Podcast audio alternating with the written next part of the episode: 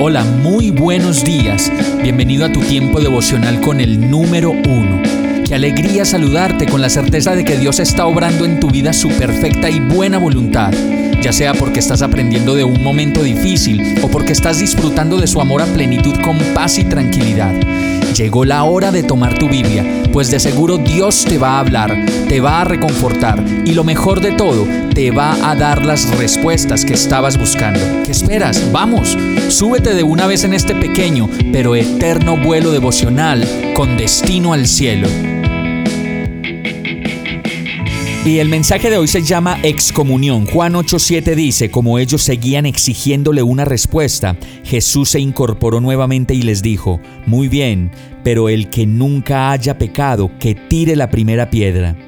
Es muy fácil que nos levantemos a tirar piedras a los demás, como lo hicieron los fariseos al encontrar a la mujer adúltera, pues cada vez que nos damos cuenta de lo que pasa a nuestro alrededor, la conducta más recurrente es tirar piedras, levantarlas en el pensamiento, en el corazón y sobre todo con la lengua.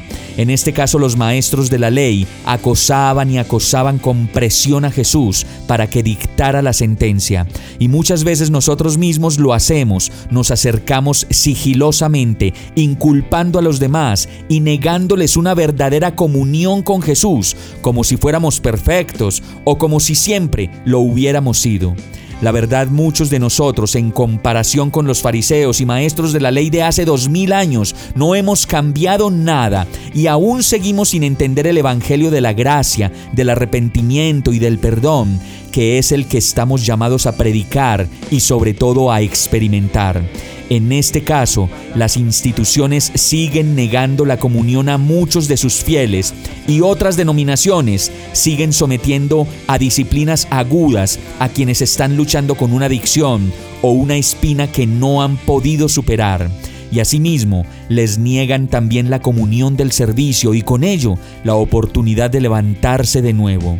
Como lo vemos en este caso, Jesús no le niega la comunión del perdón a esta mujer, ni mucho menos la comunión del arrepentimiento, ni de su relación con Dios, y simplemente le dice, mujer, ya nadie te condena, y yo tampoco lo hago.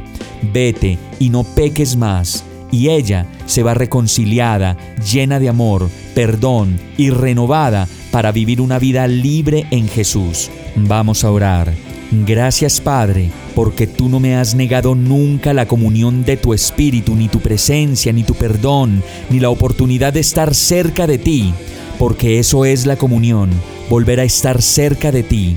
Por eso hoy vuelvo y te pido que me perdones y que me abraces con tu gracia. Gracias por tu perdón y la incomparable dicha de la comunión que hoy puedo tener contigo, perdonado y amado.